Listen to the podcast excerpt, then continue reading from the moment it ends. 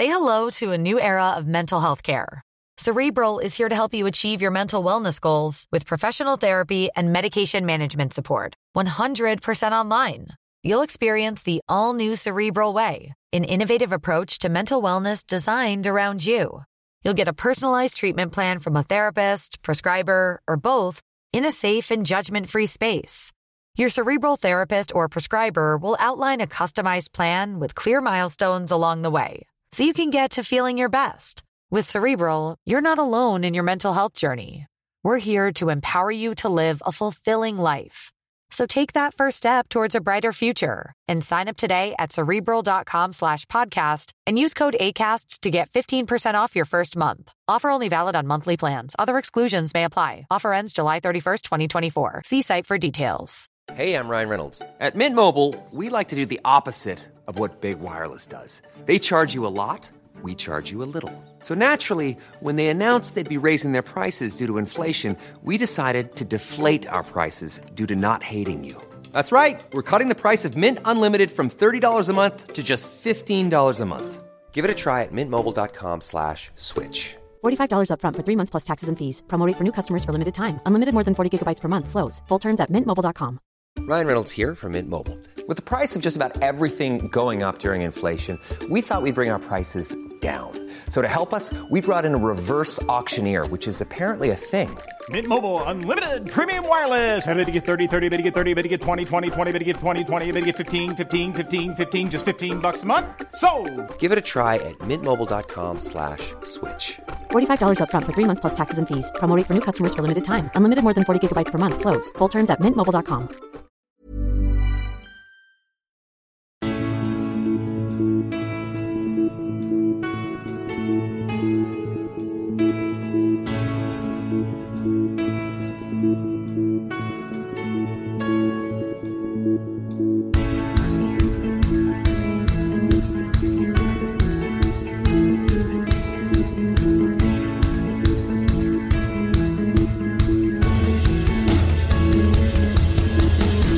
Bienvenidos a Alineación Indebida.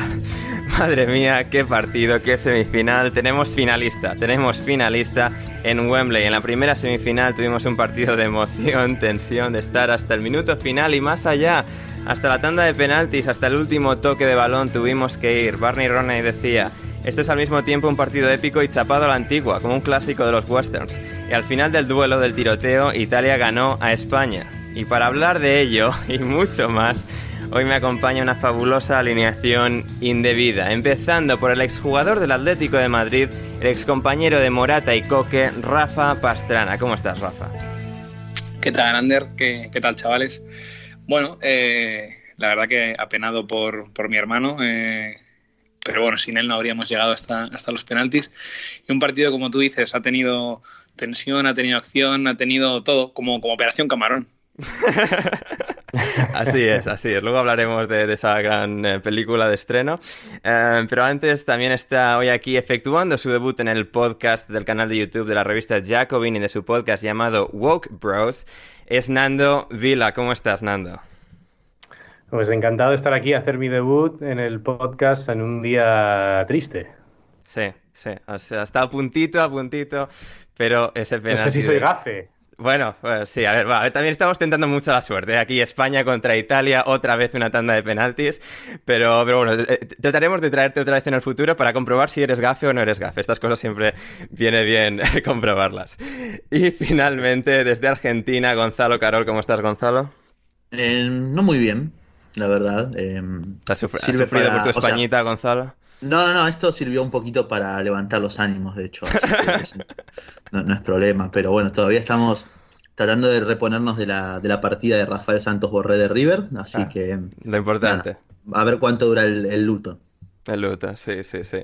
Madre mía. Eh, pues bueno, hechas las introducciones, nos vamos ya con el partido Italia 1, España 1. Qué partido, 90 minutos, luego 120 y al final una tanda de penaltis donde decidió el gol de Jorginho, que Unai Simón adivinó que lo tiraría a la Panenka, no fue así y Jorginho hizo a Italia pasar a la final.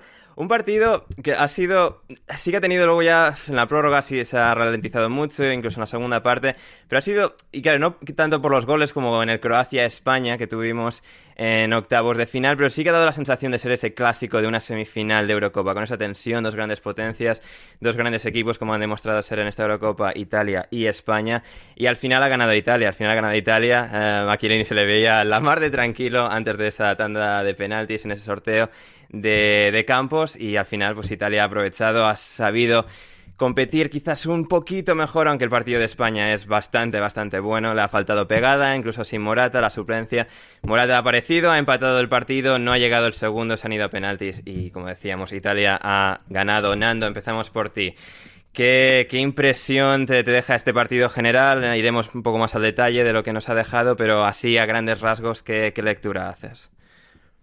Pues me sorprendió bastante el, partido de España. Me pareció que fue un, gran partido de la selección. Yo, no tenía claro que la selección iba a dominar el centro del campo y la, posesión, como hizo ante Italia. Porque Italia venía jugando, jugando realmente bien. Eh, y, ver, a, la selección española eh, dominando la situación en todo, en, todo, en todo el partido me pareció algo sorprendente. Lo que sí es que me pareció algo blandita arriba, sobre todo con que lo Yarzábal,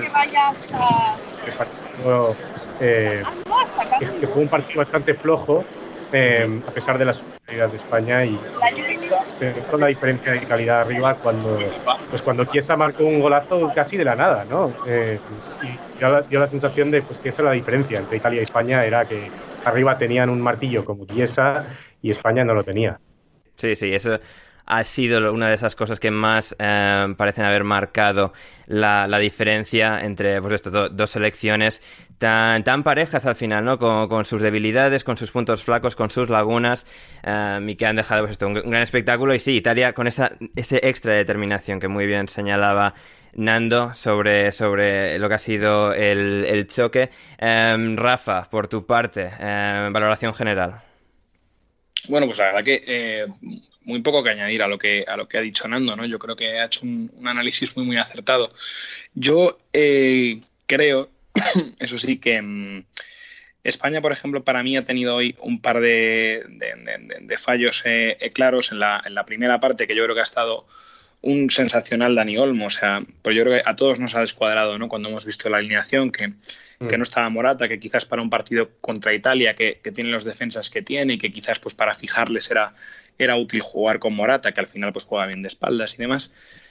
Nos ha sorprendido que saliese Dani Olmo en esa, en esa posición, pero vamos, lo, lo ha hecho eh, extraordinariamente bien. Su partido, al final, pues habrá gente que se quede aunque ha fallado el penalti o, o no, pero yo creo que su, su partido es, es de 10 absoluto. Sin embargo, los que a mí me parece personalmente que han estado muy mal son eh, los, dos, eh, los dos extremos, eh, Ferrani y, y, Oyarzábal. Los dos han estado muy mal. Eh, Oyarzábal ha estado muy mal toda la Eurocopa. Yo no he entendido mucho hoy su, su titularidad y la verdad que lo, lo, ha demostrado. ¿no? Ha tenido una ocasión después de un pase filtrado de Pedri que se le queda muy, muy atrás con, con un gesto un tanto torpe luego una conducción buena de Ferran Torres que ha decidido tirar de primeras, que yo creo que era, era la opción correcta, pero, pero se le ha ido, bueno, pues prácticamente ha, entrado en Stanford Bridge y, y luego pues mm, la dirección de campo de, Luis Enrique también tiene un par de, cosas comentables hoy, ¿no? Yo creo que vuelvo a, mi cruzada con el tema de Coque. Yo creo que Coque. Hoy es verdad que Pedri sí que ha estado a un nivel superior. A mí me ha encantado su partido, pero yo creo que Coque estaba siendo, estaba siendo fundamental eh, tácticamente con su posicionamiento, pero también con los pases. Y yo creo que el haber metido a Rodri, la verdad que ha destruido mucho el ritmo, de, el ritmo del partido, ha pasado a ser mucho más lento. Rodri sabemos pues la dificultad que tiene para pasar el balón hacia adelante, no, no le gusta, por eso se llama Rodri horizontal. Y, y, eso, y eso al final se ha notado mucho. La segunda parte, cuando estaba peor España después del gol de Italia que ha tenido entre el 60 y el 70, prácticamente desaparecido. Y, lo estaban diciendo, de las pocas cosas acertadas que han dicho hoy los comentaristas era necesita España eh, mover el balón más rápido, necesita sobarla menos. Efectivamente, mister. Efectivamente, mister. Y, teníamos un jugador de categoría moro como es Rodri, pero que lo que hacía era básicamente sobarla y pasarla para atrás. Em, sin embargo, luego, pues bueno, en, esa muy buena combinación ha encontrado el, gol de Morata, que nuevamente, esto ya lo, comentamos en uno de los primeros eh, podcasts de la Eurocopa, que no entendíamos a veces muy bien por qué estaba jugando cuando hacían los cambios Morata y Gerard Moreno en bandas y Dani Olmo delantero. Y justo en cuanto han, cambiado y ha pasado Dani Olmo no a jugar en banda, pero más bien como por detrás de Morata, ha sido cuando han encontrado la, jugada del gol, muy, muy buen gol, muy buen pase de Daniel, muy, muy bien, muy tranquilo definiendo Morata. Y luego, pues lo decías tú, Ander, también, ¿no? La, la, la, prórroga, pues muy, muy embarullada, prácticamente sin jugar. Yo creo que también, pues, ha marcado mucho eh, que Llorente haya entrado por Azpilicueta, en vez de, no sé, igual Dani Olmo, que ya estaba un poco más cansado. Pero bueno, em, al final, eh, como decía, como decía Nando, buen partido de España, yo creo que mejor de lo que, de lo que esperábamos una Italia enfrente pues que pues que ha hecho su ha hecho su partido y, lo ha hecho verdaderamente bien no eh, yo creo que tanto tanto Chiesa como Insigne nos han cada vez que cada vez que tenían la bola daban miedo. Sí, sí, sí. Y, eh, Rafa, no, quiero interrumpirte, pero tenemos en la línea, al otro lado del teléfono, ya a Cristian Colás desde Wembley, que ha vivido el partido en vivo y en directo. Cristian Colás. ¿Qué tal? ¿Cómo estáis? No, ya haces bien en interrumpir a Rafa. sí, sí, o sea, estaba dejando, estaba dejando, pero ya... Chapa, claro, estaba tomando más que Morata. Pastrana. Estaba subido a mi pulpito, Cristian. Eh. Madre mía, ¿cómo te gusta? ¿Cómo te gusta? Pero hoy es día de esconderse, hoy es día de esconderse, porque creo que ha fallado el penal, según comentaba al final del partido, porque Pastrana se lo enseñó cuando estaba en la academia del Atleti. Entonces, me muteo, me muteo, Cristian, me muteo. Vaya tela, vaya tela. ¿Qué tal? ¿Cómo estáis? Encantado de tenerte, Cristian. ¿Cómo, lo has vivido? ¿Cómo ha sido vivir a Españita en Wembley contra Italia? Pues a nivel personal muy chulo, porque hacía muchos años que no... veis que tengo la voz tocada. Hacía muchos años que no vivía algo de, aficionado y, la verdad muy guay. En una zona muy guay, ah, muy divertido. La gente estaba entregada y eso. A nivel de fútbol, creo que lo habréis visto mejor por televisión que yo y seguramente lo estáis analizando como siempre muy bien era un poco lo que yo me esperaba y lo que se planteaba en principio. Es decir, sí, España creo que el plan de juego ha controlado todo, ya no solo posesión, control del juego, creo que ha estado muy bien a lo largo de los 90 minutos, excepto los primeros cinco, por ejemplo, en líneas generales. Pero Italia es mejor en ambas áreas, yo sigo diciendo eso.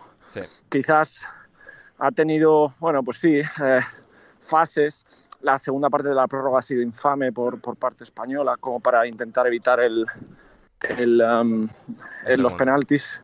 Ah, pero bueno, eh, sí, pero bueno, en general, bueno, si caes así con esta selección que, que está completamente, creo que sigue en fase de regeneración, es decir, es una selección muy joven, llega a semifinales, le levantas un partido de Italia, lo comentaba después del gol de Chiesa, no era nada fácil, uh, quedaban 30 minutos, un mundo, pero bueno, ya sabemos también, había mucho canguelo por la afición, ¿no? por la grada. Eh, se ha hecho bien. Eh, yo estoy orgulloso. Me sabe mal caer, por supuesto, como siempre. Pero bueno, en líneas generales eh, creo que se puede estar orgulloso de, de la selección. Nadie apostaba, creo, por, por algo así. Sí. Em, ¿Cómo ha sido quizás el transcurso del partido de alguna forma? Porque España creo que ha empezado mucho mejor, como hemos señalado en la primera parte, ha hecho mejor partido. Y luego al final se ha terminado desgastando, desgastando y ha permanecido Italia. Y al final un penalti podría haberla entrado a España Italia, ¿no? Y la historia sería distinta. Pero al final pues no han conseguido pasar. ¿Alguna reflexión de cómo, lo has, de cómo se ha sentido en vivo todo ese transcurso? Bueno, la gente, ya te digo, con el, la gente sigue viendo la, superioridad que se ha tenido y, que, el equipo pues seguía, seguía dominando. Una mayoría Lo que pasa es que cada vez que llegaba Inglaterra por un en la posesión, perdona, por un error en la posesión o directamente por una por una, una recuperación italiana, em, pues la verdad que se hacía cada vez que llegaba a área, pues bueno, se, temía, ¿no? Sí, sí, sí. Falta, falta de profundidad lo comentaba, lo que le he echado. Es decir, las posiciones de Morata, de Gerard, de Dan, incluso arrancando con Cristian, estamos teniendo problemas con, tu cobertura. la gente está llegando, está, está llegando ahí. Está... La gente está haciendo boicot, Rafa. Todo el mundo conectado al móvil ahora. El ¿eh? equipo gira, el equipo produce, llega a último tercio. Creo que ha sido un calco. Bueno, aquí, estamos perdiendo a Cristian, vamos a ir con Gonzalo. Gonzalo, eh, a ver, eh, ¿por, qué, ¿por, qué, ha sucedido todo esto? ¿Qué, ¿Cuál ha sido para ti la mayor clave de por qué Italia ha terminado imponiéndose a España? Eh, un poco lo que estaba comentando Cristian, ¿no? Al final en las áreas ha sido mejor Italia, pero no creo que haya sido mejor en, nivel general a lo largo del partido, ¿no? ciertamente se ha notado que tienen hoy por uno de los mejores arqueros del mundo, que cuando ha tenido que, responder lo ha hecho a las mil maravillas, sin lugar a dudas. Bueno, salvo la jugada de ese gol de Morata, que francamente era muy difícil, definió muy bien el delantero español, algo que también es raro de decir, ¿no? Que Morata haya definido bien, pero bueno, al César lo que es de César, ¿no? Creo que ha entrado muy bien Morata, ha cambiado las cosas para España, para bien, creo yo, así como también la dirección de campo de Mancini creo que ha terminado también en parte por empeorar a Italia, porque sobre todo hasta la salida de Emerson, Italia tenía ese el carril izquierdo, el, costado derecho de, la defensa española, ese tándem para salir junto con Berratti y con Insigne constantemente, con un, con un Emerson que quizás no es el mejor a nivel defensivo, pero ofensivamente es alguien que es capaz de aportar soluciones, de dar mucha profundidad y de hacer que quizás Spinazzola no sea eh, tan. Eh, que Italia no extrañe tanto a Spinazzola como uno podría creer en primera instancia. Obviamente, con el resultado a favor en los últimos minutos, Mancini buscó cuidar el, resultado, ¿no? Eh, dio entrada a Toloy, pasó a Di Lorenzo a la otra banda y a partir de ahí Italia cada vez fue quedando como más, más relegada, ¿no? A la hora de poder superar sobre todo la presión tras pérdida de España, que para mí estuvo hoy francamente muy bien, sobre todo liderada por un Busquets que habrá tenido unas 5 o 6 robos en la frontal del área italiana, eh, que de hecho incluso el primer gol de Italia llega después de que Busquets recupera una pelota en el borde del área contraria y después de que se termina esa jugada viene la contra y es el, y gol de Italia lamentablemente, ¿no? Justo una de las pocas veces que, que España quedó realmente descompensada atrás porque incluso en lo que es la, toda la transición defensiva, con el sacrificio de, de Pedri, inclusive, ¿no? De Dani Olmo ayudando eh, en defensa, yo creo que España ha estado francamente bien. Unai Simón, salvo algún que otro problema para seguir con los pies, ha respondido genial. Y Laporte también, como corrigiendo a espaldas de Eric García y de Jordi Alba, me ha parecido de los puntos más altos de España en el día de hoy. Lamentablemente, bueno, después le tocó eh, pasar al perfil contrario a Laporte y ahí también se le notó un poquito más. Lo que sí creo que eh, España no, al final el problema, yo creo que fue más un problema de España que en parte un mérito de Italia, porque España estaba logrando llegar a la frontal del área italiana, eh, llegar con mucha gente al, borde del área, poder eh, generar jugadas de peligro en contra del arco de Donnarumma, pero es un poco lo que le, viene, le ha pasado al Real Madrid esta temporada, ¿no? El Real Madrid quitando a Benzema no tiene un grandísimos jugadores en zona ofensiva, entonces todas esas ventajas que te pueden generar jugadores como Kroos o Modric en el Real Madrid, eh, desde la mitad de la cancha, cuando la pelota llega al último tercio y la reciben, por ejemplo, ya sea un Vinicius, Asensio, que se ha quedado bastante cortito, por ejemplo, eh, todas esas ventajas terminan quedando en la nada misma. Hoy ha sido un poco más de lo mismo. Dani Olmo ha hecho un partidazo brutal, buenísimo en los primeros minutos. Sí, sí, sí. Y de hecho quería preguntarle a Nando por el partido de Dani Olmo. También teníamos alguna pregunta eh, de nuestra querida audiencia. Creo que nos preguntaba eh, Borja González. Eh, España está saliendo vertical usando a Olmo de ancla, pero le falta algo que los extremos rompan al medio. Que, que Olmo se gire un delantero. Claro, Nando, sí que Olmo ha sido el gran jugador de España hoy, ha terminado fallando el penalti por desgracia, pero al final, a pesar de todas las buenas acciones ofensivas que han creado y todas las buenas ocasiones, les ha faltado eso que decíamos, ¿no? Ese remate final lo han conseguido con Morata, pero con un poquito más a lo largo de los 90 minutos quizás hubiese sido distinta la historia. Sí, es la sensación que ha, transmitido el equipo en toda la Eurocopa, ¿no? que, requiere un, alto grado de ocasiones para, para meter gol. Es cierto que ha metido muchos goles, pero concentrado en, dos partidos, ¿no? Los, las, dos manitas contra Croacia y, y, Eslovaquia, pero, pero, pero aún así la sensación de, España es que, o sea, esa España plana em, casi aburrida de los últimos eh, torneos no, no, no, existió en esta Eurocopa. Em, fue una España mucho más vertical, em, mucho más ofensiva eh, a niveles generales, pero, pero pero es cierto que les faltó algo de colmillo, ¿no? Sobre todo, o sea, se habló mucho del 9 y del juego de Morata, y, es cierto que Morata es un 9 pues con sus virtudes, pero también con sus limitaciones. Pero me pareció que, tan, como bien decía Gonzalo, que como pasaba en el Madrid, que, que los, los extremos eh, aportaban muy, poco en cuanto a agresividad eh, en, el, último tercio. Pero aún así, hoy eh, la sensación que me dio es que estoy de acuerdo que, el, que el, cambio de Rodri me pareció muy extraño.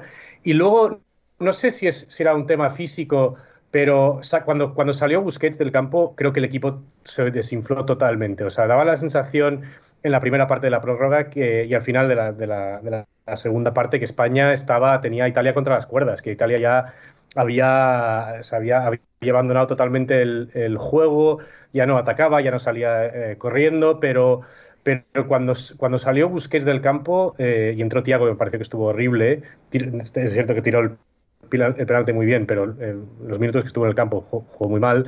Em, el equipo se desinfló total y, dio vida a Italia, que, cuando ya parecía muerta, eh, en la segunda parte de la prórroga, pues, pues pudo atacar algo, ¿no? Pero sí es cierto que el, el, planteamiento de Luis Enrique me pareció correcto porque España sobrepasó a Italia en la primera parte. Totalmente. Pero le faltó ese, o sea, el planteamiento que fue correcto, pero lo que le faltó es, la, pizca de calidad. O sea, el pase de Pedri a, a, a, quizá un pelín detrás, ¿no? Pero eso es un, eso es un control que un jugador, ¿sabes? Un, delantero de élite tiene que, tiene que controlar y tiene que meter, tiene que meter gol ahí seguro, sí o sí. Y también el, el pase espectacular de Coque eh, que, le dejó solo a Yorzábal para, para cabecear totalmente franco, eh, es, otro, ¿no? O sea, son esos momentos que dices, mira,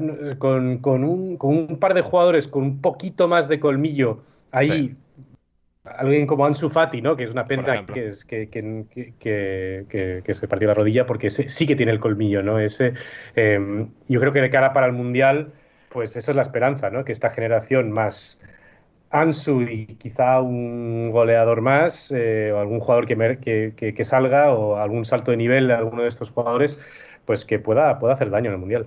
Hmm, sí, totalmente. Em, Rafa, em, ¿concuerdas con el análisis? ¿Algo que te gustaría añadirle? Sí, yo únicamente dos cosas. Es verdad que eh, yo creo que una de las claves del partido, y la señala muy bien Nando, es el tema de Tiago, porque entras para cambiar el partido y al final, pues lo único que, ha hecho ha sido dar pases muy equivocados, eh, no ofrecer.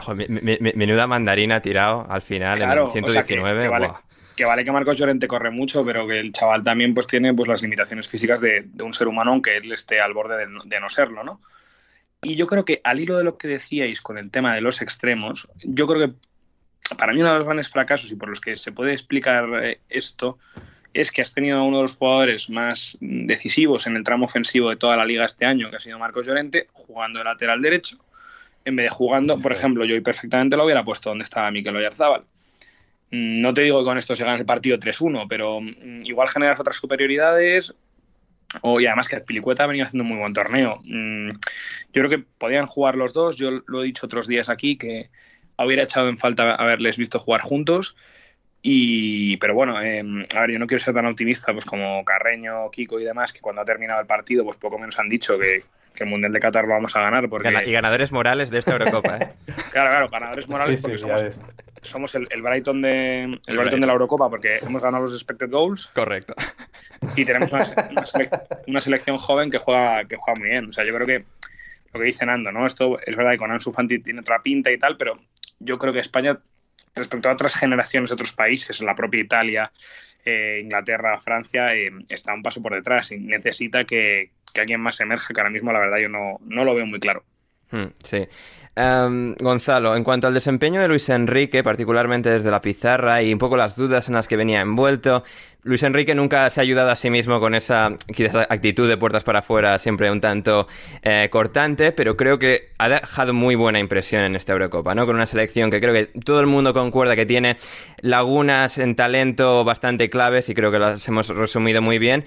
Y aún así, sí que luego ha tenido algunos errores, pero aún así muchos muchos aciertos bastante específicos que creo que hablan muy bien de, su capacidad, que al final no deja de ser un entrenador con, un palmarés y un recorrido bastante importante.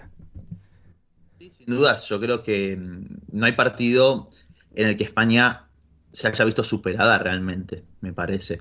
Porque incluso, por lo menos en lo que yo he visto, me ha parecido que España ha dominado gran parte del, ritmo del partido, de cómo se ha jugado, ha, impuesto su presión tras pérdida, como lo comenté anteriormente. Entonces, creo que ha dado una lección a todos, sin duda a dudas. Obviamente, no está mal cuestionar ciertas cosas, ¿no? Si la decisión de quizás prescindir de dos futbolistas, que al final, gracias a Dios, gracias al cielo, de que no hubo ninguna lesión grave, ni ningún caso de coronavirus, ni nada por el estilo, eh, no haya necesitado de esos dos jugadores que se terminó dejando afuera. Quizás hoy, por ejemplo, se notó, eh, como lo comentábamos con Nando también, que la falta de, de extremos que te puedan aportar un poco más de, agresividad, ¿no? Que te puedan acompañar un poco más todo lo que estaba generando Dani Olmo y Morata cuando ingresó eh, por el, en zonas interiores, como podría haber sido, por poner ejemplo, Yago Aspas, ¿no? Que era uno de los más pedidos cuando se dio a conocer la lista, pero en líneas generales creo que al final el trabajo de Luis Enrique no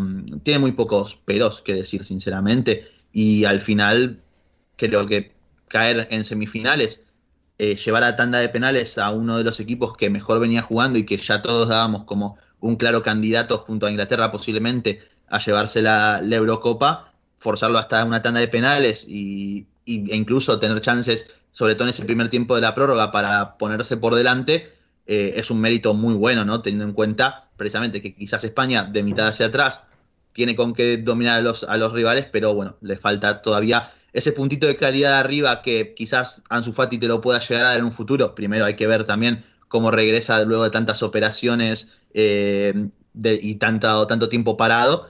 Pero mm, el tema es bueno ese, ver qué puede España eh, producir para poder mejorar lo que ya tiene en materia ofensiva con estos jugadores o que incluso eh, Ferran Torres y Mikel Oyarzabal den el salto que uno espera de ellos eh, de acá a un año, ¿no? También porque yo creo que también viene un poco de la mano de cómo llegan a la, a la Eurocopa, porque Oyarzábal en, el 2000, en la 19-20 hace una muy buena temporada. Esta última temporada ha sido un poquito más. Eh, la baja. Copa del Rey que ha dado la Real Sociedad. La Copa Gonzalo. del Rey, bueno, la Copa del Rey, el penal, digamos, ¿no? Pero eh, Ferran un poco más de lo mismo, empezando con muchos minutos en el City, después perdiendo poco a poco, a lo último apareciendo en algún que otro partido cuando el City no se ganaba nada. Y eso es lo importante también, ¿no? No hay que olvidarse de eso. Estos torneos cortos en, de selecciones en, en, los cuales los jugadores llegan eh, con lo último prácticamente que, uh -huh. que, les queda en el tanque, sí. eh, es muy importante cómo llegan también, ¿no? Porque vos podés haber sido eh, tenido a los mejores jugadores durante los últimos el último año de forma regular, pero si el último mes llegan mal a la competición y eso te termina jugando muy en contra. Hmm, totalmente. Y muy brevemente, Gonzalo, por fin España ha descubierto a Filicueta en este torneo, ¿eh?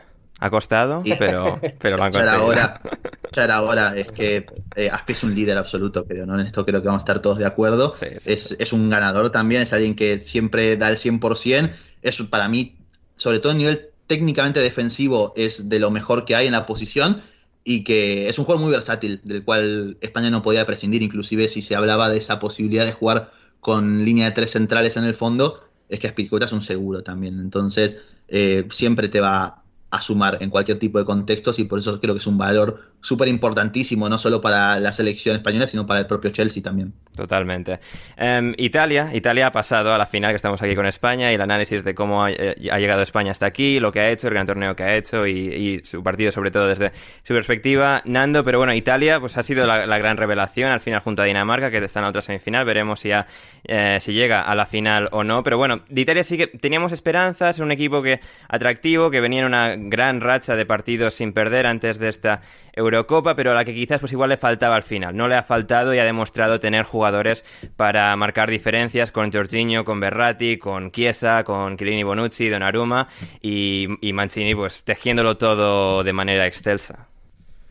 Sí, yo, yo tuiteé que no me pillen, ¿sabes? que no me pillen de ventajista, ¿no? Yo al principio del torneo tuiteé que, que me parecía la Italia la mejor selección de, de la Eurocopa. Eh, yo veía la, las alineaciones de Italia y veía al, a, al, equipo y decía, hostia, es que es un equipo muy completo. O sea, yo, yo miraba al centro del campo con, con un nivel altísimo. Jorginho, que parece de los mejores mediocentros del mundo, obviamente con luego, luego con Varela y, y Berratti y con Locatelli por ahí. Eh, y luego ve, veía una delantera muy completa. Eh, es cierto que Chiro Immobile ha, ha tenido un torneo bastante flojo. Eh, Bastante inmóvil. sí, sí perdón, bastante inmóvil, exactamente, eh, exactamente. Eh, pero, pero aparte de él, pues Insigne es, es un jugadorazo, eh, Chiesa es un, es un talento que claramente va, va para arriba. me parece, y obvio, luego detrás no hay que, o sea, Italia siempre es fuerte, siempre es fuerte detrás, no hay que, no, hay, o sea, no, no, hace falta ni mirar los nombres, aunque son, son, son seguros de vida Bonucci, Chiellini y compañía, ¿no? Pero si yo eh, mira, lo normal es que eh, si pasa Inglaterra contra Dinamarca, que no, no, está nada seguro, es otro equipo que, que está transmitiendo muchas, mucha seguridad, aunque un juego para mí bastante pobretón eh, comparado con Italia, que me parece que está jugando de una forma brillante, ¿no? Obviamente Inglaterra jugando, si, si, es que pasa jugando en casa, pues tiene ese plus, ¿no? Pero, pero me parece bastante superior Italia. O sea, es que me parece un equipo muy completo eh, que está funcionando, le está funcionando todo. O sea, me, me, transmite un poco la sensación que estaba transmitiendo España en 2008, que es un equipo que, en, que, sí. en el que mm, ca cada uno que entra, pues pues eh, ayuda, ¿no? O sea, uh -huh. me acuerdo en esa selección, pues que entraba eh, David Silva y aportaba, entraba Xavi Alonso eh, de suplente y aportaba, ¿no? O sea, era, eh, no sé, me, me, me, transmite la misma Dani sensación de que todo le está funcionando. Da, Huiza me metió un gol clave, sí. claro. Eh, entonces, eh, no sé, yo le veo como favor... la vi como favorita al principio y, y, y la veo como favorita ahora. Eh, la gente hablaba de Francia, y es, es, es, es, verdad que Francia tiene unos nombres impresionantes, pero es que incluso cuando ganaron el Mundial 2018 me pareció una selección que jugaba tirando a mal. Sí, sí, o sea, sí. Es, no, es, la verdad, es la verdad. Pura o sea, individualidad. ¿no? Sí, bastante. O sea, que en un, que en un torneo corto pues te, te, puedes, te puede funcionar, ¿no? O sea, cualquier... Pero que, que, que, que Francia juega mal y, y, y, ha jugado mal de, en toda la era de Sham. Eh, o sea que Italia me parece, me ha parecido la mejor selección desde el principio y me parece la favorita para llevarse el torneo ahora. No, sí, sí, bastante de acuerdo. Veremos cómo se juega esa final. Vamos a hacer ahora una pequeña previa. Pero antes, eh, Rafa, tema muy importante. Hemos tenido cochecito con el balón para sacar de, de, bueno, para poner el balón en el centro del campo antes de empezar. Sí, sí, sí. Eh, importante esto, ¿eh? Hombre, ahí es que yo creo que a Ikelini le ha pegado un buen, un buen vacile, ¿no? Sí, sí, sí. sí. Total. No, es que además. Eso, sí. O sea, ahí sí, demuestra un poco las. Es verdad que todo el mundo siempre dice que Jordi Alba es una persona de carácter como muy arisco y como muy antipático, que él estaba como a lo suyo. Pero también se ven los, los galones que tiene ya Chiellini, ¿no? Que, que llega a una tanda de penaltis de una semifinal de una Eurocopa mofado de, sí. mofado de la vida, ¿no? Es, sí, sí, es muy llamativo. Sí, y, y, el cochecito, Rafa, que, que, ha llevado el balón a, al, al, al, saque central. Te he entendido otra cosa, perdóname. Sí, no, no, no, no, no, no, lo de, lo de Chiellini y Alba también es importante reseñarlo, pero el cochecito teledirigido, Rafa, o sea... No, eso, eso es fundamental, eso hay que... Se ha invertido en I más D y hay que, hay que potenciarlo y enseñarlo. Sí, yo además estaba muy contento porque, claro, no lo habíamos visto desde el partido inicial, que estuvimos tú, Gonzalo y yo eh, comentando aquel partido de Italia contra Turquía, y claro, yo, yo me he puesto a pensar, no lo hemos visto desde el primer partido que era en Roma, y claro, han pasado 25 días desde entonces y claro, he pensado, ¿habrá ido el coche te teledirigido recorriendo Roma hasta Londres? Porque claro, alguien ha hecho las matemáticas, Adam Wright en Twitter, que dice que de Wembley a Roma son 1.181 millas. En 25 días de un partido a otro ha, eh, ha recorrido una, una media de 47 millas al día. Así que eso a unas 2 millas al día eh, le vale, eh, yendo a dos, o sea, dos millas eh, por hora, así que eso eh, seguramente, seguramente haya sido así, Rafa. Yo, yo estoy convencido. No tengo pruebas, pero dudas menos no, todavía. Te iba a decir lo mismo, no tengo ninguna certeza, pero tampoco dudas de que ha habido un tío al que la UEFA le ha pagado un salario sí. para llevar por el canal de la Mancha y, y, desde la costa de Surrey para arriba, pues un tío con el, con el radiocontrol hasta el, hasta el estadio, sin, sin ningún tipo de duda. Hmm, total, total.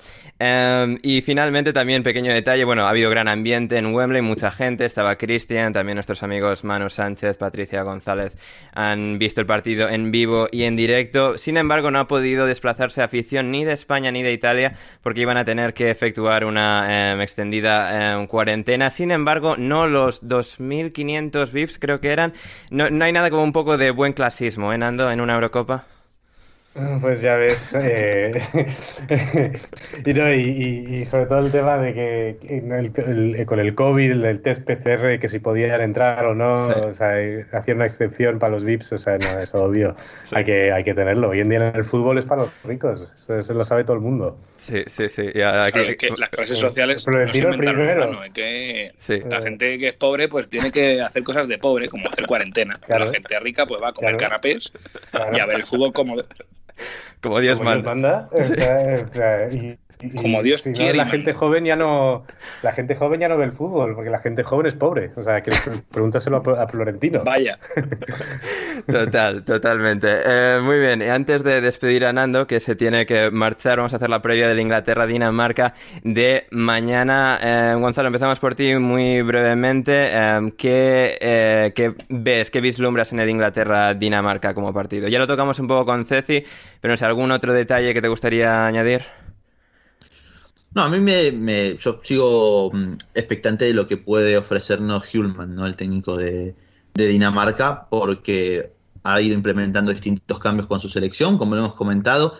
Ha cambiado no solamente de, de jugadores, de nombres, sino incluso de sistemas por momentos, en fase ofensiva, en fase defensiva, a veces con línea 3, a veces con un doble pivote compuesto con Christensen y Hoybier y liberando a Delaney para llegar a zona de remate de forma más usual, acompañar a Dolber con todos sus movimientos de apoyo que puede aportar, a ver también si incluso apuesta por un equipo un poco más reactivo y cederle un poco la iniciativa a Inglaterra y, y, apostar por Pulsen, ¿no? que también te puede ofrecer muchas soluciones a campo abierto, en el juego directo también, porque es un jugador muy alto que se impone por arriba y puede quizás generar algún problema, sobre todo a John Stones, si lo van a buscar por alto, no tanto a Maguire, porque obviamente sabemos que es más complicado ya hacerle frente a él, pero a mí yo estoy expectante por el partido. No sé si será divertido al final, porque bueno, Inglaterra... Entre Inglaterra, a Inglaterra, Inglaterra le gusta estrangular los partidos, Gonzalo.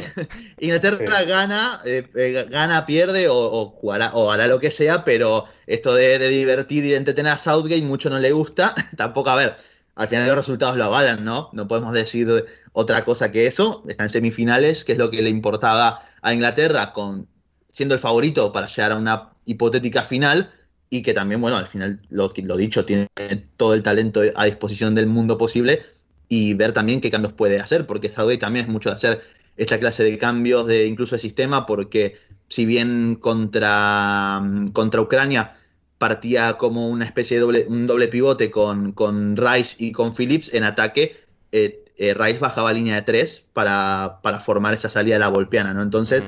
Sí, vamos a ver qué otro cambio y qué otra novedad eh, táctica puede ofrecernos el, el escalón inglés. Sí, sí, sí. Eh, Nando, no sé, ¿alguna opinión así rápida, general? Ya has un poco tocado antes en la comparación con, con, Italia, si es que Inglaterra llega finalmente a la final, pero en este choque con, con, Dinamarca y dado cómo han ido evolucionando, que sí que es cierto que han ido de menos a más, da esa sensación, ¿cuál es tu, tu perspectiva al respecto?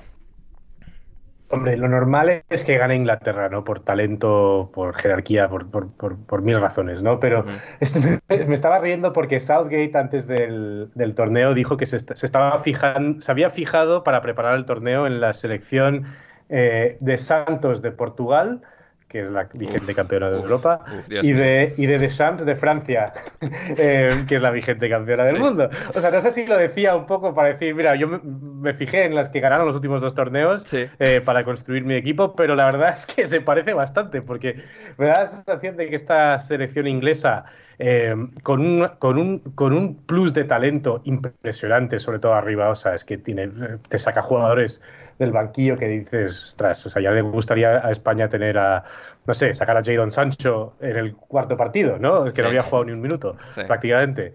Eh, pero que juegan, juegan un fútbol bastante racano, ¿no? O sea, me, a mí me, me, da la sensación de que eh, la selección danesa puede, puede controlar el partido, incluso. Eh, que, que, se dice pronto, ¿no? Jugando en casa en Inglaterra, pero lo normal es que, es que el talento que tiene Inglaterra arriba eh, se, acaba, se acaba imponiendo, ¿no? Sobre todo Sterling, que es un jugador que está jugando un torneo muy extraño, en el sentido en que le veo jugar y, y cada vez que coge el balón digo, ¿pero qué hace? O sea, está eligiendo mal.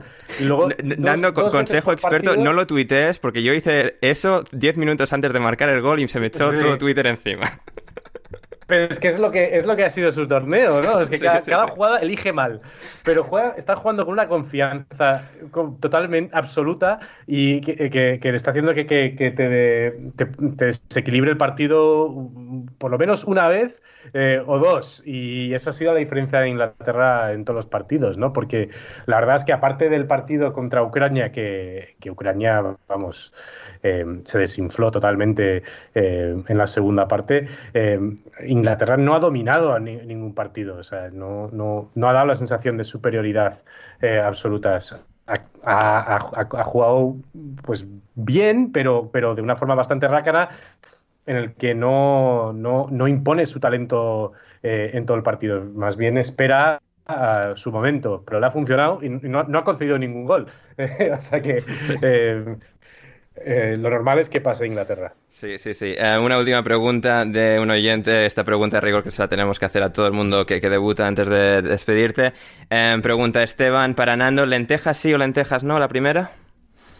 Yo, la verdad es que yo cuando era cuando yo era cuando yo era un crío, pues eh, tenía, tuve una, relación, una, una, reacción alérgica a las lentejas. Uh, oh. Y o sea, ya no me pasa, pero cada vez que, me como un plato de lentejas, ese, ese recuerdo entra en mi memoria y, y, lo como. Todavía les trato de usted a las lentejas. Ah, mira, bien, bien, bien, Mira, Gonzalo, así un poco a la remanguille, pero alguien que más o menos se suma a tu gremio de no lentejas. Bien, bien. Soy más de pavada, de alubias. Ah, mira, bien, bien, bien, bien, bien. Eso, eso, está bien. No sé si es el mejor barco para estar, porque bueno, ya lo Sí, sí, porque estáis ahí tú y, o sea, Jorge Alcalde, que, o sea, gente no muy respetable. Y también Nando, bielsista o no bielsista, importante esto. Yo siempre. Vamos. Vamos. Hasta, vamos. vamos. Yo, guardia pretoriana, yo soy, yo soy, yo soy comandante de la Guardia Pretoriana de, Bielsa. Yo siempre con Bielsa. Vamos, vamos, vamos. vamos a tener que traer a Nando de vuelta. A ver si Rafa aprende un poquito más, porque... Lentejas no, Bielsa sí, eh, moción de censura. No, no, no, no, no, o sea, le aceptamos los de las lentejas, con la de Bielsa a mí ya me ha ganado para volver aquí plenitud de veces. Esto, no sé si os acordáis, pero um, hubo una vez que en el chiringuito, Federica Hermel confesó que era de izquierdas. Y entonces le dijo, le dijo Pedrerol, esto en Intereconomía no lo sabíamos, no volverás. Eh, pues, pues, esto, esto igual. Nando, eh, eh, yo, siempre he pensado que habría, habría que hacer algo en yo, o sea, mi sueño es hacer algo, como un vídeo o algo en inglés, explicando al, al, público americano lo que es el chiringuito, porque es que se oh, están oh, lo, lo, hacemos, eh, cuando quieras. Sí, no, hay que hacer como un explainer de, de lo que es el chiringuito porque es que la verdad. Está en estado de gracia, eh, últimamente. O sea. Sí, totalmente. eh, qué, eh, risa que tuitearon en medio del partido de España, semifinal, Eurocopa, todo lo que quieras, tuitearon en medio del partido. Eh, importante noticia sobre el futuro de Sergio Ramos en el Chiringuito. ya dije esto es, exclusiva. exclusiva. Eh, podéis encontrar a Nando eh, en fantásticos medios de comentario político y Nando hace un excelente trabajo ahí en Jacobin, como decía, y en su podcast. Como la intereconomía de Estados Unidos. la intereconomía de Estados Unidos. Es como el, Federico Jiménez dos Santos de, Estados Unidos. Vale, pues muy bien, entonces. Va, fantástico, aprobamos totalmente en ese caso. Eh, Nando, muchísimas gracias y hablamos pronto.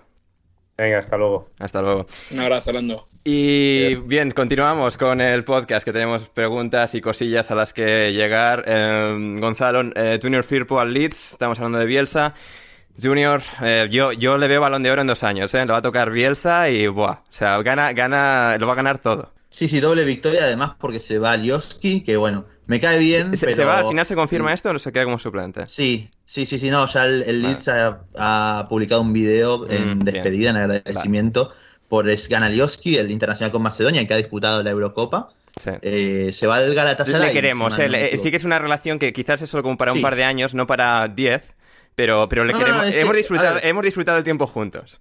Sí, no, a ver, si, si, se, si se quedara estando más afuera que adentro de, un campo de juego, no, no, nos quejaríamos tampoco, porque más allá de cualquier broma que podamos hacer sobre su nivel futbolístico, eh, para lo que era el grupo, evidentemente era muy importante ¿no? Todos, siempre uno cuando puede ver alguna entrevista de los propios futbolistas, ya sea en YouTube o en algún otro medio que, puedan llegar a hablar, eh, hablan de Alioski como que es básicamente el, alma del grupo, o, lo era, básicamente, ¿no? Pero bueno, por lo menos a nivel futbolístico, si bien Junior Firpo ha dejado sus dudas en el Barcelona y con da igual, da igual. Mira lo que ha sido Benjamin Mendy sin Bielsa. Es ponerle con Bielsa y ya tenemos lateral del año.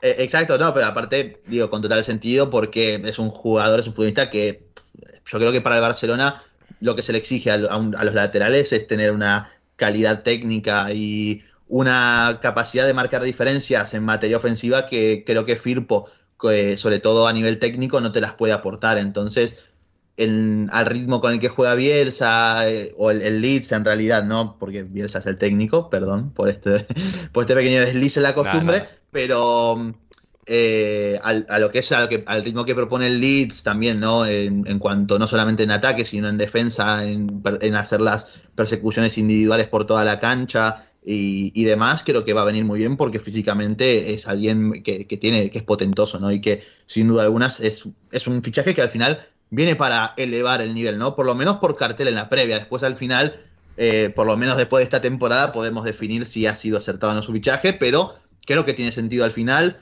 No sé muy bien cuál es el precio que se había hablado, Ander, no sé si lo tenés. 20, em, algo así, me sonaba. Bueno, te, lo, miro. 18 más bonus, ¿no? 18 más bonus, ahí, ya sabes. Bueno, o sea, por eso no, es, un, es un precio al final, yo calculo que coherente. Eh, más allá de que si ha jugado más o menos, mejor o peor, no deja de ser un futbolista que sale del Barcelona. Hay un Barcelona también que estaba en necesidad de vender para poder eh, lograr eh, inscribir a Messi, básicamente, a los fichajes que ha hecho a coste cero. Así que una oportunidad de mercado aprovechada. Sí, total, totalmente. Em, y bueno, Junior Firpo, que, nos que es nacido en Santo Domingo, en República Dominicana, diría que es el primer jugador nacido en República Dominicana que va a jugar en la Premier League. Nos preguntaba un oyente que tenemos de República Dominicana, Elihu Castillo, sobre Junior Firpo. Y bueno, espero que, este análisis que, hemos hecho em, le, haya, servido. Em, bueno, Junior Firpo, que fue de República Dominicana, Gonzalo, a Benalmádena, no muy lejos de gente a la que conocemos. Así que bien, aquí todo, todo interconectado. Sí, sin duda alguna. A ver si entonces que consigamos una, entrevista en una de sí, esas. Sí, José Alcoba que, mueva, que mueva hilos. Eh, muy bien, eso es Junior Firpo que se va al, al Leeds, fichaje importante. Eh, muy bien, y tenemos más cosillas. Eh, preguntas de la gente, sobre todo ningún fichaje más que me haya dejado así importante, ¿no, Gonzalo? De movimientos de Premier. tenemos, no, tenemos no, Borré, pero... Lo de Patrick Vieira, no sé si Bueno, Vieira lo, no me acuerdo si lo, comentamos o no lo, comentamos. Sí, lo comentamos en el último que estuve yo, yo creo. Sí, sí, sí. Bueno, en alguno, en alguno ya, no los distingo, pero en alguno diría que lo comentamos. Pasa que son tantos en estos días que ya no es tanta es, tanto vértigo de podcast. Sí, pero, confiamos totalmente, Gonzalo, en que la gente los escuche todos, ¿eh? Todos, todos, todos. Y, enteros. Enteros, en principio a fin. Em, sí, no sé, Vieira, algún comentado. Sí lo que no hemos comentado son dos fichajes frescos que te traigo yo. A ver, Fichajazo del Manchester United, Tom Heaton. Uh, es verdad, tremendo. ¿Cómo se nos ha podido pasar, eh, Rafa? Y luego, yo sé que mm, la comunidad hispanohablante del Preston North End, que uh. es numerosísima. Uh, lo estábamos esperando, Rafa, estábamos esperando impacientes. Estaban, vamos, ha habido euforia con el pues fichaje las manos de, estoy, ¿eh? de Mato los hunde. Sí, sí, sí. Desde el Rotherham. Ajá, bien, no, no. Así que. Vamos, bien, buen bueno, pues aquí está la información de servicio. ¿Y cómo decías que se llama? Y no sé si ¿Cómo para todos los hunde, pero si es, si es eh, americano, Ander. Ah, eh, bueno, a ver, Rafa, es que yo, como sé que tú tienes bien cubierto el Preston, no he querido pisarte, no, no he querido ni ah, mirarlo, he querido que tú pudieses crear tu arte respecto al Preston. Pero que es un jugador del Rotherham, que a ti el, el, el, Rotherham de Paul Guardiola te, te, gustaba bastante. Ha, llovido ya bastante, Rafa, ha llovido ya bastante desde esa época. No sé si comentamos lo de Trincao también. Ah, no, lo de Trincao, es ah, verdad. Trincao, Trincao, ahí, muy bien. Trincao eh. maravillado. sí, sí, o sea, ahí, o sea, hay, hay un algo ahí, eh, Gonzalo, trincao. Bueno, esto que en Argentina no se usará tanto el término, Rafa, pero tú me entiendes, trincao, ¿verdad? De Jorge Méndez al Wolverhampton, vamos, o sea, es que mm, se la, la Este, este es Matrix guiñándonos un ojo, ¿eh? Sí, sí, sí, sí. Aquí hay un fallo en la red. Sí, a ver, Gonzalo, el, análisis técnico de este hombre.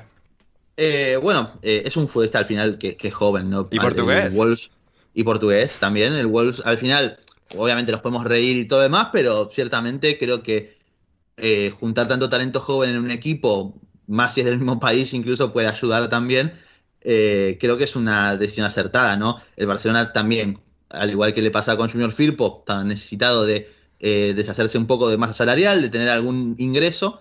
si bien esa préstamo con opción de compra de unos 25 millones, 27, algo así me suena, se hace con el servicio de un futbolista que quizás no ha demostrado muchísimo al Barcelona, ha tenido oportunidades, ha hecho buenos partidos, pero que uno le presupone que tiene un techo bastante alto, ¿no? Como lo han comentado muchas veces Pedro Barata, por ejemplo, eh, especialista de fútbol portugués que, está ahí dando vueltas por Twitter, que recomendamos seguir. Eh, Amigo de Joaquín y todo amigo de Joaquín es amigo nuestro, Gonzalo. Ah, Claro, pues sí. exacto, exacto, sin duda alguna. A ver, Trincado al final es un extremo de estos de pedirle al pie, de típico que corta hacia el centro para buscar eh, rematar con su pierna zurda, que creo que es su característica más sobresaliente, ¿no? Este, tiene una muy buena pegada fuera del área sobre todo y es capaz de marcar diferencias en eso. A mí, sinceramente, por lo que he visto de, de lo que suele hacer o de lo que hacía Bruno Lage en su Benfica, eh, yo lo veo con cabida en el sistema, ya sea partiendo como un segundo delantero por detrás de Raúl Jiménez o quien quiera que vaya a ser el, el delantero centro, o también como eh, volante por derecha en el 4-4-2, con esa tendencia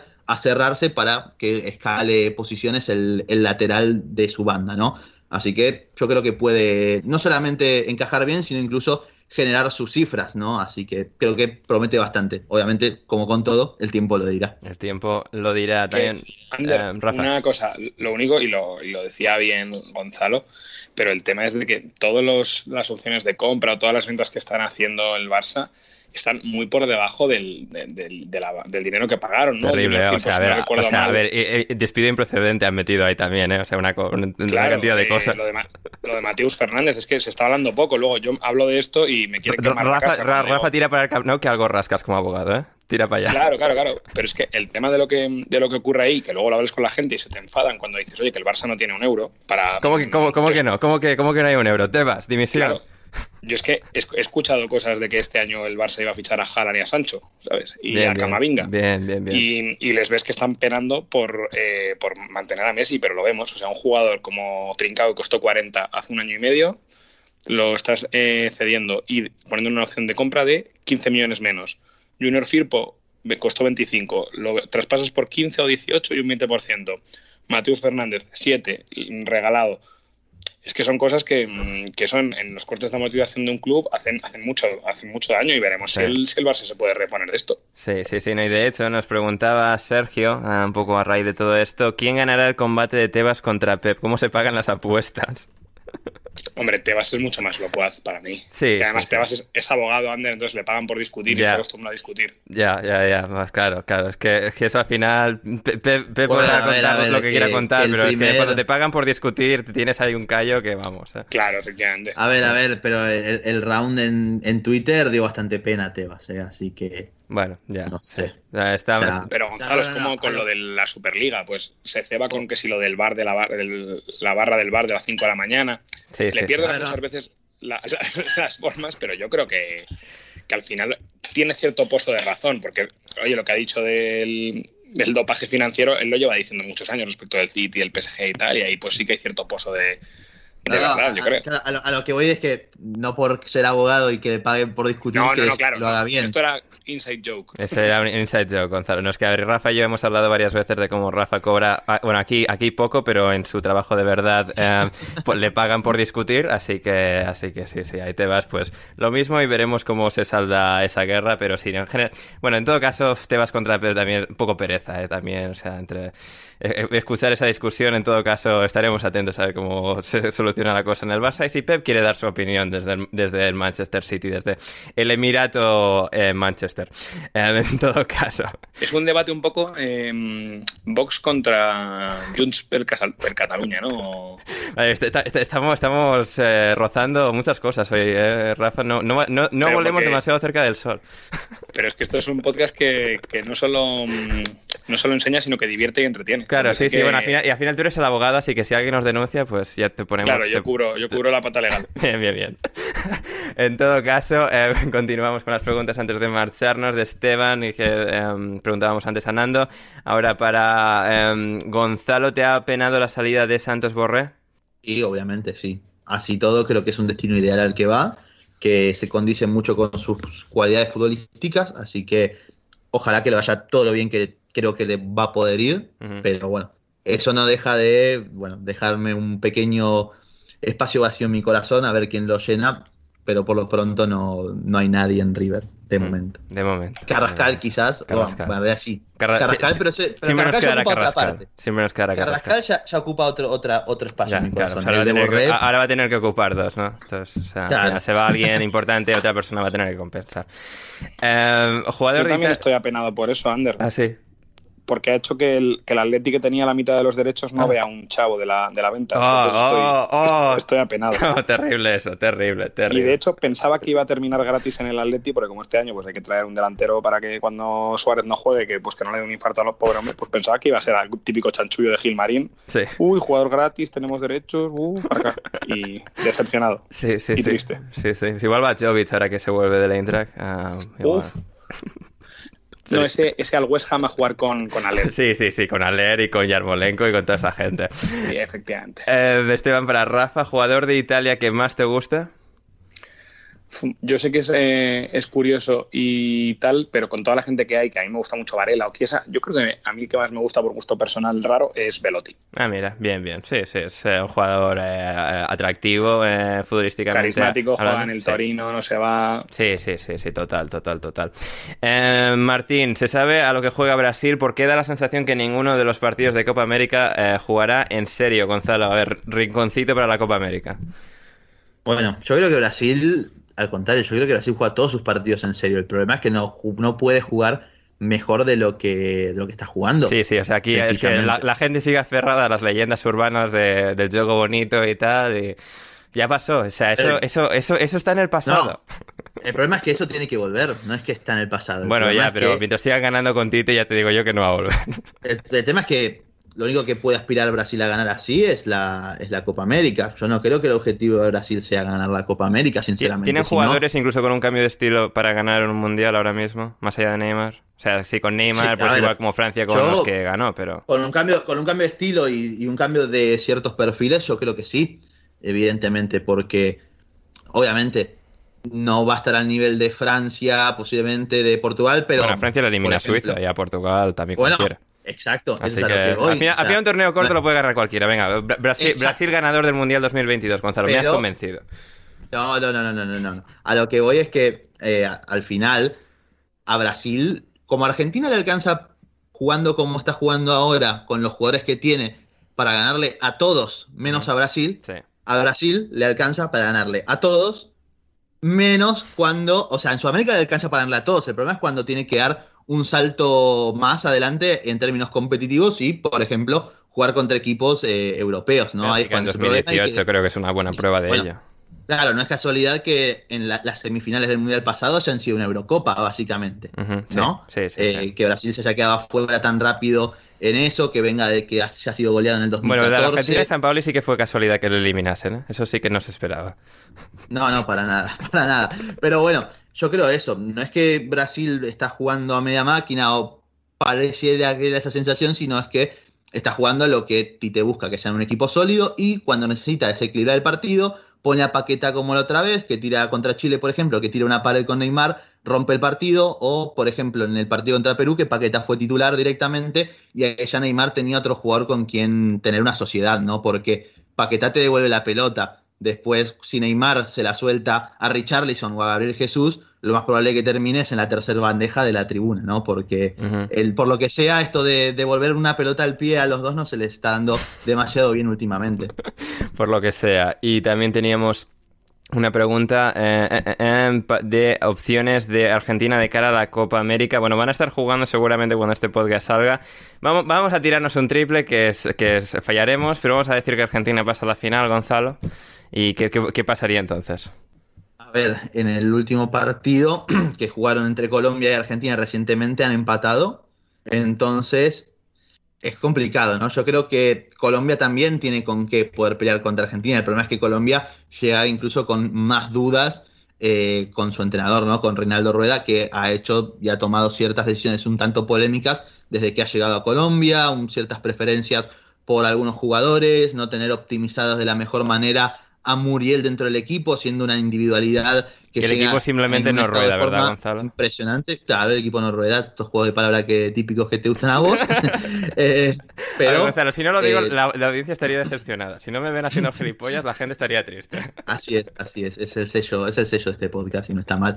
Pero mm, a fin de cuentas, estos, estos partidos en los que dos equipos llegan quizás relativamente de una forma parecida, sin jugar de, a las mil maravillas ni nada por el estilo, eh, creo que lo pueden llegar a definir las individualidades, ¿no? Y la realidad es que Messi en esta Copa América está a un nivel impresionante. Se nota que está buscando ganarse un contrato con algún equipo ahora que quedó libre porque el pobre si no, eh, no va a encontrar trabajo, entonces tiene que demostrar y lo está haciendo muy bien, la verdad. Está siendo un líder absoluto, así como lo está haciendo Neymar también. Yo creo que Argentina favorita, que debería pasar. Bueno, cuando escuchen esto, se van a poder reír de mí si, si Colombia termina llegando a la final, que tampoco sería una sorpresa. Y de paso abre un paraguas al término de mi discurso. Sí, sí, sí, eso nos lo preguntaba sobre Argentina Juan Di Mata y para mí pregunta, ¿cuándo va a terminar esta borrachera de podcast de alineación indebida? Vamos Españita, esto era antes del partido. Eh, ¿Cuándo va a terminar la borrachera? Pues ya con la final de la Eurocopa, después de toda la maratón bestial que hemos hecho. Eh, vamos a parar durante tres semanas y volveremos la semana antes de empezar la Premier League, así que tenéis este, dos más y luego un pequeño descansito. Los que no habéis escuchado todos los programas, que sé que sois pocos, pero en esos pocos eh, os podéis poner al día tenéis toda la oportunidad ahí tres semanitas para poneros al día con todo el buen contenido que hemos hecho durante esta Eurocopa y que no queremos que se pierda, ¿verdad, Rafa? No, no, no, ni, ni, ni, se va a perder. O sea, esto yo estoy convencido de que, de que en, ese, en esas jornadas de reflexión que vas a dejar tres semanas, las, las, los números de audiencias y de escuchas se lo van a, se lo van a subir. Sí, sí, sí, estoy muy de acuerdo. Y bueno, necesitamos esas tres, semanas. Yo seguiría haciendo, pero tenemos cosas que preparar de cara a agosto y tal, así que vamos a dejar que, que, que, que, os, eh, se os eh, abra el estómago un poquito más de, para más podcast y tal, que, nos cojáis luego con más ganas en, en agosto. Hay un poquito de descanso y luego hay en agosto con el comienzo de la Premier a tope de nuevo y con novedades en alineación indebida. ¿Pero cómo? ¿Cómo? ¿Pero cómo? Ah, novedades, Rafa, novedades. ¿Novedades? Novedades, novedades, grandes novedades. Y es que no me lo perdería. Ya, yo tampoco. Por nada del mundo. Ya, yo tampoco, muy bien, Rafa, muy bien. No me lo perdería como tampoco me perdería eh, Operación Camarón. Ahí, ahí, ahí, muy bien, Rafa, muy bien. Vamos, vamos, sí, sí, sí, sí, sí. Fantástico. Eh, bueno, sobre todo tú no te lo vas a perder porque te voy a arrastrar a, a, todo ello. O sea, quieras o no vas a estar ahí, pero en todo caso. Eh... me vas a tener que hacer bizum de la entrada. ¿no? sí, sí, sí, sí, sí. Eh, Rafa Delgado, en este caso, nos pregunta: ¿mejor jugador del Chelsea esta Eurocopa? Gonzalo, Jorginho, Azpilicueta o Christensen? Mm, Jorginho diría yo, ¿no? Sí. o sea, Filicueta ha estado genial, pero es que Jorginho tiene ese... eh, O sea, porque es medio centro, Sí. porque brilla más, está un peldañito por Y encima. hoy, y hoy precisamente no ha sido el partido que más, que más ha brillado. Y No, pero al final define que- de esa forma en la que define y es que nos enamora. No, no, no, obviamente. Y, no, y aparte digo, no sé el partido más brillado, el que más ha sufrido, sobre todo en materia defensiva, pero más allá del penal, en el resto de partidos creo que ha sido el, posiblemente el más regular de Italia. Así que en ese, por ese lado creo que viene siendo el mejor, ¿no? Sí, sí, sí, totalmente. Yago, ¿ya podemos llamar a los España-Italia el derby Farlamore, Rafa? Hombre, eh, qué, mejor, eh, qué mejor homenaje que a la buena de, de Rafaela. Sí, Que Dios la tenga en su gloria, o sea que sí. Eh, derby, de la, la carrera. absolutamente. Eh, Gonzalo, ¿faltó ponerle piña o ananá al balón para arruinarle su juego a Italia? ¿Caerá en picada, en picado la taquilla de Operación Camarón luego de la eliminación de España? Bueno, primero lo primero, Gonzalo, había que ponerle piña al balón para que Italia jugase todavía peor en los tramos en los que ha jugado mal. Bueno, o sea, no se me ocurre algo peor que la piña en algo. Sí, bueno, bien. salvo como fruta por sí sola, que me gusta Eso mucho. está muy bien. El zumito de piña, fruta por sí sola, piña, Sí, bien, pero a empezar a combinarlo con pizza, también. ya no, o sea. El, licuado de, de- de piña barra naná está bien, pero bueno, Sí. estas cosas que hace gente como Loren de ponérselo a, a las comidas, Hmm. la verdad. Sí, sí. Yo, yo, yo he pasado, a ver, no sé cómo de cerca, o sea, porque tampoco es que iba con la intención de ir al sitio en el que se creó esto, Rafa, pero yo he estado en Cuidado. Detroit, que está muy cerca de la ciudad canadiense en la que se creó esta aberración hace muchos años. Ah, la- fue en Canadá. Sí, sí, sí, en Canadá, muy cerca de la frontera con Detroit. Y yo he estado en Detroit y, hostia, qué cerca he estado de la de, de- que- de donde se germinó ese mal. Es que los, que los yankees, eh, como Anders, se ríen de los canadienses. Eh, sí, bueno, sí, sí, es que al final es piña en la pizza, es que menuda aberración y luego le llaman pizza eh, hawaiana. A ver, ah, mira, este- me gusta esta de Esteban Álvarez. Si alineación indebida tuviera una tanda de penales, ¿quién cobraría el primero y quién el último y por qué? Hostia, uf. Yo cobraría el primero porque siempre los tiraba así porque me daba miedo fallar los importantes. Ah, ¿Cuál es el primero? Pues como ha hecho Sí. y O Locatelli. sea, pues empezamos mal. Empezamos mal porque el que en teoría juega mejor de todos nosotros, que estuvo más cerca de llegar, patea primero porque tiene miedo. Que Pero ¿qué yo- nos yo queda el dije- resto? Yo dije, Gonzalo, que yo tiraba muy mal los penaltis. Es verdad, Ah, eso, no, eso, Gonza- ver. eso Rafa lo ha dicho. ¿eh? Y hoy con el eso fallo de mismo, o sea- Morata podéis ver quizás un nexo de unión. Sí. Pero digo, o sea, Y en el Mundial de Rusia patea mal, nos ¿qué le queda? A Borja, por ejemplo. ¿Qué Ya, le queda no, no, a ver, a ver, a- a ver, ten en cuenta, estamos, eh, queremos, queremos elegir cinco, eh, Gonzalo, también somos más de cinco. A, a- a- a Borja le podemos pues dejar en el banquillo apoyando a la causa. Sí, Eh, no sé, a ver, a Nando le he visto con mucho, con mucho pozo, ¿eh? Eh, para A ver, yo te digo un quinto. cinco, ¿eh? ¿Cómo? Yo confío en Cristian. Cristian también. Rafa, sí. Rafa, Rafa, Cristian, Rafa, Cristian. yo el tercero fuerte al medio, Sí, bien. que sea- cierro los ojos, que sea lo que Dios quiera. Eh, ah, es que después no sé, No eh, sé. Joaquín, Joaquín, Joaquín iba a decir cuarto. Joaquín. Sí, Joaquín. sí. Joaquín, y me queda uno, No que sé. sería el quinto, el definitivo a quién se lo damos, porque... No, no, no, no, no, no, no, Oye, no, no, no, no, no, no, no, a Cundera, a Cundera que dice ser un 10 clásico, a Cundera, Claro. listo, ya está, a Cundera. Yo iba a preguntar por, por Ongarelli el otro día, como era uruguayo y tal, digo, pues No, igual también. no, argentino igual que Gonzalo, ¿eh? Argentino igual que Ah, Gonzalo. que era uruguayo. No, no, no. Perdón, A ver, perdón. Uruguayo, son, la, son una provincia Argentina, así que no pasa nada. Ay, madre mía, pues, eh, pues eso creo que es básicamente todo. Teníamos un par más. A ver, Gunner para Gonzalo, predicciones de las finales de la NBA. Devin Booker, mejor jugador de las finales. Eh, yo, a ver, Devin está siendo bastante irregular en estos playoffs. Ha hecho buenos partidos, Es que, pero es que también los buenos ha partidos tenido- son tan buenos que... Sí, el tema es ese. Yo creo que van a ganar los Suns, sobre todo si no juega Giannis, como tiene toda la pinta de que no va a jugar. No sé si van a barrer porque Nah, los Bucks nah. son un equipo muy completo. Al final también. Sí, yo creo uno o dos partidos, no. incluso sin Antetokounmpo, con Sí. Middleton y Brook López los arrancan. Sí. Yo creo que un 4 a 1, Sí. 4 a 2 Sí, algo será. así. Este, y para mí es que el MVP no se le puede escapar a, a CP3. No me cae nada bien Chris Paul, tengo que decirlo.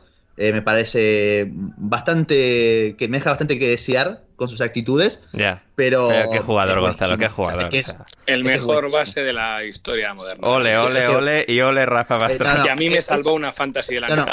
eh, Es el mejor base tradicional, sí. Sí, así, porque, porque- yo, yo lo estaba pensando, sí, claro, yo estaba de acuerdo que, a ver, a ver, Curry también es base. Steve Curry Sí, está. Steve pero Curry es está. otro tipo de base completamente. Sí, sí, no, a ver, obviamente, pero bueno, por posición, puramente por posición, pues eh, Sí, CP3 sí, sí, pero top 5 el incluso de la historia se podría llegar a decir. Así Pero que- es el híbrido perfecto entre el base base típico de toda Sí. la vida antiguo, que Sí. sería Rondo, Sí. de ahora, digo, Sí.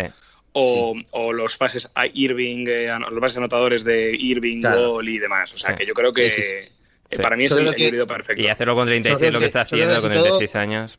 A ver, yo al final es que soy bastante fan también, pero de forma objetiva podría también eh, argumentar que así todo me parece que Curry está un escalón por encima, pero creo que en cuanto a bases actuales de, de la NBA, el top 3 claro para mí es Curry, Irving cuando está bien y, y Chris Paul, ¿no? Y después ahí se asoma Penitas, eh, Lillard, con perdón de... Sí, no, de y- Chris Paul creo, porque que claro, Curry de alguna forma sale un poco de la valoración de bases por ser ya superestrella ya siguiente nivel, no seguramente Claro. en cuanto a jugador completo como Durant o LeBron, pero en cuanto a superestrella anotador, eh, anotadora de, eh, de términos estratosféricos. Y por lo tanto, pues hay Chris Paul, pues esto ya tampoco, pues ahí en el debate, pues con Isaiah Thomas, John Stockton, eh, Magic Johnson, o sea, seguramente no sea el mejor de todos, pero no está muy lejos de ese, de ese grupo y si consigue su anillo, pues mejor que mejor. Y vamos ya con las eh, finales de Leonardo Silva, opiniones sobre Fabrizio Romano, eh, Gonzalo.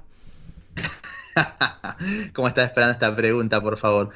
Eh, no, no, no hace, no hace mal su trabajo Fabricio Romano de robarle información a todos los demás y copiarlas en su Twitter, así que Here, here Mm, we ya go, para el que quiera confirmed, Gonzalo. Here we go, confirmed.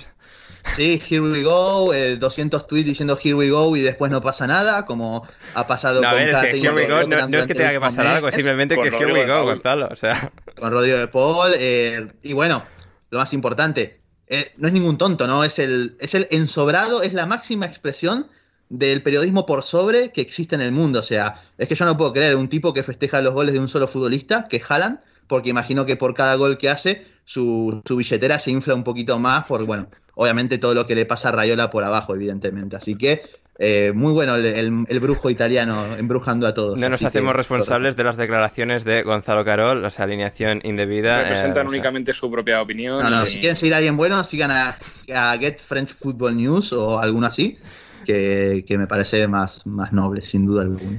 y- Bueno, y como ha dicho la, Sí. la libreta, no sé si lo habéis escuchado en el podcast este nuevo que tienen de, mm, sí, eh, eh, cosas de, de saber empatar, saber ha dicho- empatar, han sí. dicho que, que piensan que no es una persona real, que es una que vuelve a ser como todos los veranos. Esto no sé si Bueno, se ha hecho Twitch, Twitter- pero el, el cabrón solo, o sea, solo puedes ver los directos de Twitch si te suscribes y, les da- y le das dinero, ¿eh? O sea, tremendo. Claro, claro. que lo que os iba a decir era que todos los veranos siempre había eh, gente que se inventaba cuentas de Twitter falsos de, mm, de periodistas deportivos, sospechosamente con nombres italianos, que, vendía, que vendían eh, fichajes y humo. En plan, yo me acuerdo uno con Oplianca, el Atlético de Madrid y tal, el año sé que se fue al Sevilla. Y luego de repente pues aparecen que son pues un chaval que lo único que quería era tener el móvil de Pipi Estrada para hacerle un troleo. Entonces pues que lo que venían a decir era un poco esto, que o bien es una persona que no existe o bien es alguien que lo que quiere es cebar mucho dando verdad para acabar teniendo una que decir, pues ahora le voy a decir que, va- que em, Erling Haaland ha fichado por el Conquense, eh, todo oficializado, y que, y, que, y que aparezca un poco así con, con- con humo. Bueno, puede ser una teoría Es, interesante. es todo, todo en plan maestro, todo, todo en plan maestro de Fabrizio Romano. Y finalmente nos pregunta Lobato em, si iremos a ver Operación Camarón. Bueno, en Estados Unidos todavía no ha llegado, por lo que sea, estaremos atentos si llega. Si llega Argentina, creo que todavía no ha llegado. ¿Tú, Rafa, tú lo has visto? Yo, yo la he visto y de hecho em, os, eh, no, no os lo vais a creer, pero tengo un, un mensaje en exclusiva, no, no de hoy, pero, pero es de ayer de, de Álvaro, Uy. de Álvaro, eh, en el que bueno, pues eh, creo que quería hacer un poco de promoción. Entonces, darme un segundo que os lo que os pongo la grabación. Ajá. ¿Qué tal, eh, oyentes de Alineación de Vida? Eh, la verdad que ha sido una pena eh, no, no pasar las semifinales, pero estamos aquí y os recomiendo mu- mucho eh, ir a Operación Camarón, gran éxito de crítica y público, eh, una película financiada por Mediaset y por el grupo que ha seguido la Eurocopa con nosotros. Muchas gracias. Hasta luego. Además, Rafa, eh, tremendo audio de, de Increíble, ¿no? Morata. Eh, Podrá ir con Alice y los gemelos a ver, porque es una película para toda la familia. Es una película para toda la familia y financiada con los fondos de ayuda europeos y, y de apoyo a la cultura. No, maravilloso. Y con esto llegamos ya al final, con este colofón espectacular. eh, Morata interviniendo en alineación indebida. eh, Gra- gra- gracias a Álvaro, eh. Gracias, Dale- gracias, Álvaro, te queremos. Los pelos de punta se me ha puesto con tu gol, eh, que lo sepas. Y diré Álvaro Borja. Gonzalo, gracias. Gracias a vos, Ander, Rafa, lo mismo, eh, y a todos los oyentes que han llegado hasta acá también. Nuevamente, pides por favor que no se olviden siempre de dar retweet al tweet de Ander anunciando el podcast, eh, darle like, compartir también, recomendarlo a aquellos que están interesados por, por fútbol no tan serio a veces, a veces un poquito más, un poquito menos.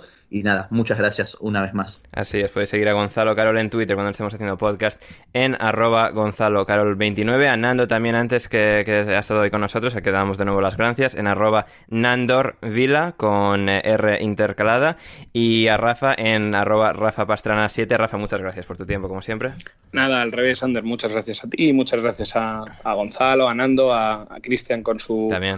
Con su con su breve y maravillosa conexión desde, desde Wembley. Y, y nada, pues lo- reiterar lo que ha dicho Gonzalo, sus- darle una suscribida al, al, a la, en la- la plataforma en la que estéis, Sí. me gusta, retweet, comentario y dejarnos vuestros, vuestros insights y, y no- y lo que dice Ander, nos quedan dos antes de las vacaciones, así que nos seguimos escuchando.